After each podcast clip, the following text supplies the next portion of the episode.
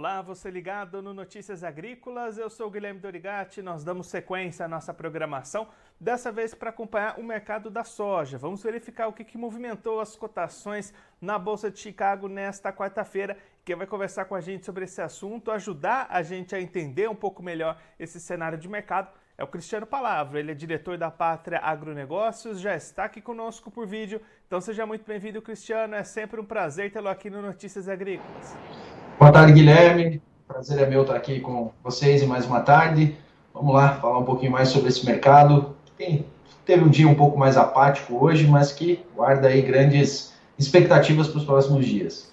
É isso mesmo, Cristiano. Mais um dia de baixa para a soja, né? Já teve quedas ontem, hoje também. O que, que tem influenciado negativamente esses preços lá em Chicago? Bom, Guilherme, a gente pode atribuir boa parte desse movimento, principalmente de ontem e hoje, é, a fatores um pouco mais técnicos, ligados aí também à realização de lucro por parte de fundos investidores que vinham empilhando aí posições compradas nas últimas duas semanas, onde a gente viu uma reação interessante nos preços da soja, nos diversos contratos. Temos aí ainda vários contratos, principalmente 2024, operando aí acima dos 14 dólares por bushel, se recuperando das quedas do começo do mês de agosto.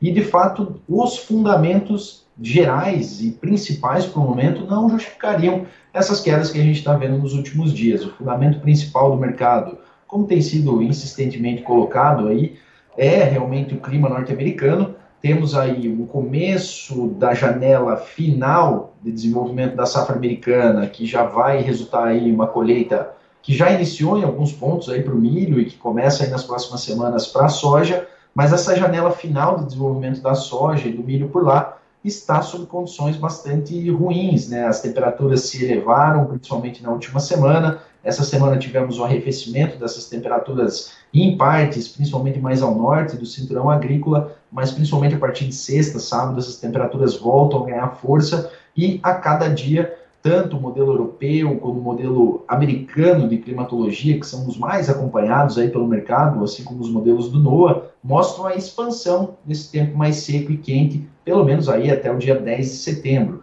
E é isso que o mercado está olhando, é isso que traz um suporte sim para a soja. Essas quedas dos últimos dois dias mostram uma certa exaustão de altas, né? Agora o mercado acompanha realmente quais serão os efeitos mais práticos desse calor e tempo seco e também aguardam é, os resultados de tour, tour é, de outros tours privados que vão acontecer nos Estados Unidos a partir da próxima semana e também os técnicos do próprio USDA trazer no dia 12, no relatório de oferta e demanda, agora sim uma produtividade baseada em avaliação a campo. Então, aguardando esses números, o mercado acaba desacelerando um pouco, mas não é uma mudança nos fundamentos. Os fundamentos ainda trazem sim suporte para a soja lá em Chicago. Esse ponto do relatório do dia 12, Cristiano, é justamente o próximo é, fator e mais importante que o mercado vai acompanhar? Vai ficar esperando até esse dia para ter uma nova direção?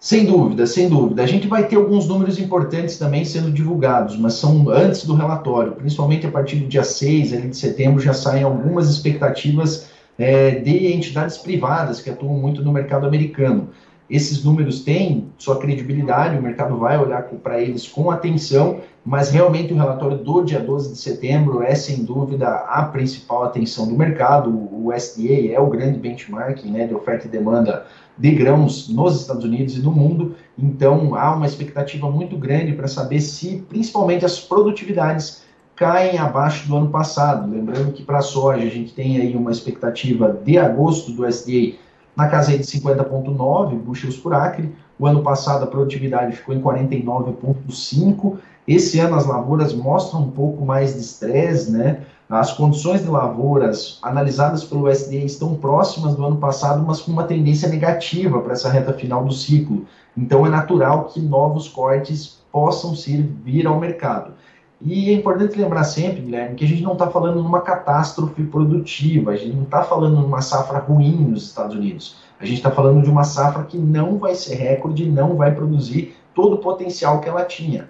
E um outro fator importante é que, mesmo um corte pequeno, vamos dizer que o SDA traga de 50,9 50 para 49,9 bushel por acre a produtividade média. Isso reduz em cerca de 2,5, 2,6 milhões de toneladas a produção mesmo que haja um corte na demanda interna ou na demanda exportadora, os estoques vão ficar abaixo da virada de 2022 para 2023. Então, esse é um fator importante porque ele pode dar uma sobrevida, um suporte maior para Chicago, com esses estoques se mantendo muito baixos lá nos Estados Unidos. Então, Cristiano, para os próximos dias a gente pode esperar volatilidade para esses preços, muita movimentação nessa expectativa do que realmente vai ser essa safra dos Estados Unidos, né? Com certeza, com certeza. A grande missão do mercado hoje é definir esse real potencial produtivo da safra americana, né? A gente tem muitos brasileiros, né, rodando os Estados Unidos nessa época do ano a Farm Progress Show, né, que acontece, acontece nessa semana, muitos, muitas viagens né, de, de empresas e, e, de produtores individuais que estão rodando lá o cinturão agrícola, vários clientes da Pátria estão lá e o que eles relatam se alinham muito com os nossos contatos ali comerciais e agronômicos dentro do cinturão. Visualmente as lavouras estão boas, né? De forma geral as lavouras estão boas, mas a, a, conversando com os produtores de lá, é, é quase que unânime a expectativa de uma produtividade menor do que no ano passado. O efeito dessa produtividade menor ele é muito mais grave para a soja, né, que teve já uma retração muito grande na área plantada. O milho, mesmo que ele tenha uma produtividade menor que o ano passado, ainda vai entregar um grande volume, porque a área semeada cresceu bastante nesse ano, né, um salto ali de 88,6 milhões de acre acres para 94,1. Então, mesmo retraindo muito a produtividade de milho, eles ainda vão entregar uma safra maior que em 2022, quando eles produziram aí cerca de 348 milhões de toneladas. No caso da soja, não. A área já é menor, então qualquer retração de produtividade ela tem mais potencial para mexer com a safra de soja.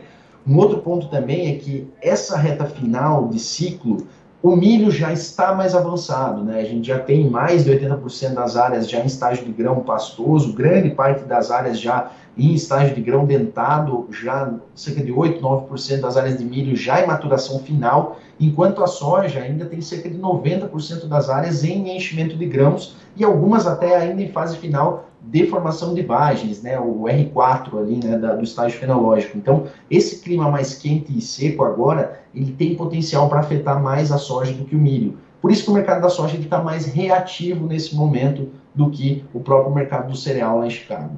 E aí, Cristiano, você entrou nesse tema do milho. O que, que a gente pode esperar para as cotações do milho nos próximos dias lá em Chicago? Também deve ser esse acompanhamento de safra esperando o início da colheita? Sim, sim. É, a definição de, da produtividade do milho também traz uma relevância né, para o mercado. Porém, o milho, para quem está aqui no Brasil, a gente não pode esquecer que, apesar das movimentações em Chicago serem extremamente importantes para nós aqui no Brasil, por causa da questão da paridade de exportação e, e o fato da gente ter um mercado competidor muito forte com os Estados Unidos nesse segundo semestre, e a ponta exportadora é que está demandando mais nesse momento, as bases de preço aqui no Brasil elas são muito afetadas também pela nossa oferta interna. Né? Nós estamos em fase final de colheita. É, o último levantamento da Pátria apontou aí 83% da área colhida já aqui no Brasil, isso sexta-feira passada, teremos atualização nessa próxima sexta-feira. Então resta aí cerca de 17, 15% hoje para ser colhido e as produtividades relatadas ainda são bastante positivas. Temos também uma grande produção de sorgo em estados importantes aqui no Brasil, como Goiás e Minas Gerais. Isso acaba diminuindo também a dependência por milho, a demanda por milho. E isso faz com que, mesmo com uma reação podendo acontecer em Chicago, os preços aqui no Brasil tenham mais dificuldade para deslanchar, porque realmente há uma oferta muito sobressalente nesse ano aqui em território nacional. Recuperações maiores eles vão depender de uma demanda um pouco mais agressiva. O lado positivo que eu diria para o milho nesse momento, Guilherme, é que também quedas muito abruptas não são esperadas, porque a maior parte da precificação dessa grande safra já aconteceu. E agora, produtores que já encerraram sua colheita, já armazenaram o grão, acabam tendo também uma maior retenção de vendas. E isso acaba forçando o mercado a ter que segurar esses preços, pagar um pouco mais. A gente já está conseguindo observar isso bem na B3, por exemplo. É, os preços ali do contrato de setembro têm batido a casa de 53, consegue cair um pouquinho abaixo, mas não vai muito mais longe do que isso. Isso mostra que essa retenção de vendas também tem sido um fato importante para segurar o mercado de milho contra novas quedas. Altas terão dificuldade devido à grande oferta, podem acontecer mais para os próximos meses, mais lá para o último trimestre, quando realmente enxuga um pouco essa oferta aqui no Brasil. mas quedas também de grande monta não são esperadas, porque também o produtor se retrai mais nas vendas, porque realmente nesses atuais níveis de preço ou menores, a margem da safrinha está muito achatada.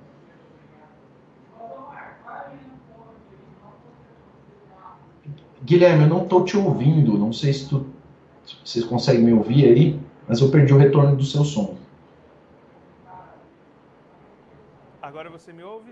Agora sim, Guilherme. Maravilha. Cristiano, trazendo essa análise da soja aqui para o Brasil, a gente está a poucos dias do início do plantio da próxima safra. O que, que o produtor brasileiro que está prestes a iniciar as suas atividades pode esperar para o mercado, para a comercialização dessa nova temporada? Guilherme, é importante dizer que a gente está vivendo um momento importante agora para o mercado. Né? O mercado climático americano, ele normalmente traz oportunidades e a gente está vendo isso esse ano novamente. É só lembrar de que Após a mínima de preço em Chicago, observada ao final de maio, quando a gente teve contratos aí de 24 abaixo dos 12 dólares por bushel, nós já tivemos altas muito consistentes nesses últimos meses. Os prêmios já tinham parado de cair, se recuperaram, já voltaram a cair novamente. Então nós temos sim uma janela de oportunidades ao produtor para ele se proteger parcialmente com vendas ou com proteções, usar derivativos, enfim, antes da entrada da colheita americana e depois e, durante né, essa colheita americana do plantio aqui no Brasil. As, essas fases de definição da safra americana, quando a produtividade já é mais conhecida, a colheita já é mais avançada, com o início da safra do Brasil, normalmente a gente tem um mercado um pouco mais flat, um mercado um pouco mais lateralizado. Então o produtor pode se antecipar a isso nesse momento. Eu acho que a grande questão que preocupa os produtores daqui para frente é principalmente as questões climáticas, né? É, o El Ninho está aí, é um El Ninho de boa intensidade. É, alguns falam em super El Ninho, outros não gostam desse termo, mas de fato não é um El Ninho é, dos mais fracos, é um El Ninho de boa intensidade, sim. A gente já está vendo uma mudança significativa no padrão de chuvas do centro-oeste brasileiro. É, a gente está vendo chuvas de 60, 50, 40 milímetros acontecendo nessa reta final de agosto em estados como Goiás, Tocantins, partes de Mato Grosso. Isso é muito, muito raro para essa época do ano. Mostra realmente a confirmação desse início de chuvas mais cedo nesse ano. Mas o que me preocupa é principalmente a janela entre a segunda quinzena de novembro e a primeira quinzena de janeiro. Os mapas de longo prazo já mostram instabilidades e mostram uma boa probabilidade de chuvas abaixo da média. Um cenário bem típico de El Ninho, principalmente centro-norte do Brasil, com chuvas melhores lá para o sul. Então, essa vai ser uma grande preocupação. A gente vai viver esse mercado climático também durante a safra brasileira e quando tivermos oportunidades geradas pelo mercado climático, assim como tivemos durante a safra americana, o produtor realmente tem que pensar em essas oportunidades realmente como aproveitá-las para não chegar com um, no momento que a necessidade de caixa aparecer, lá em março, abril, maio do ano que vem, ele ser obrigado a vender pelo preço que tiveram pós-colheita. Então, essas janelas de clima, elas vão acontecer também para o Brasil, já que a gente deve ter bastante instabilidade ao longo desse ciclo produtivo, e sempre que o mercado gera uma euforia com algum tipo de possibilidade de perda, os preços tendem a reagir e aí abrem-se janelas de oportunidade ao produtor e é isso que ele tem que ficar realmente atento para esse ano. Cristiano, muito obrigado pela sua participação, por ajudar a gente a entender um pouquinho melhor todo esse cenário para o mercado da soja. Se você quiser deixar mais algum recado, destacar mais algum ponto para quem está acompanhando a gente, pode ficar à vontade. É, Guilherme, gostaria de só agradecer mais uma vez o convite de vocês, é sempre um prazer estar aqui e deixar sempre o recado, a Pátria Negócio está sempre à disposição aí dos produtores, empresários rurais, se precisarem de ajuda aí nessa, nesse entendimento do mercado, de como aproveitar essas oportunidades, antecipar é, esses movimentos possíveis daqui para frente, nossos contatos, nossas redes sociais estão sempre abertas, é, se pudermos ajudar, será sempre um prazer. E eu agradeço novamente Notícias Agrícolas, pelo convite e deixo toda a equipe aqui da Pátria sempre à disposição. Cristiano, mais uma vez, muito obrigado. A gente deixa aqui o convite para você, para todo o pessoal da Pátria, sempre voltarem e continuar contribuindo conosco e com todos os produtores do Brasil. Um abraço, até a próxima. Um abraço, um abraço. Até mais, pessoal. Esse, o Cristiano Palavra, ele que é diretor da Pátria Agronegócios, conversou com a gente para mostrar como é que está o cenário para o mercado da soja neste momento lá em Chicago e também aqui no Brasil, para a próxima safra que está chegando.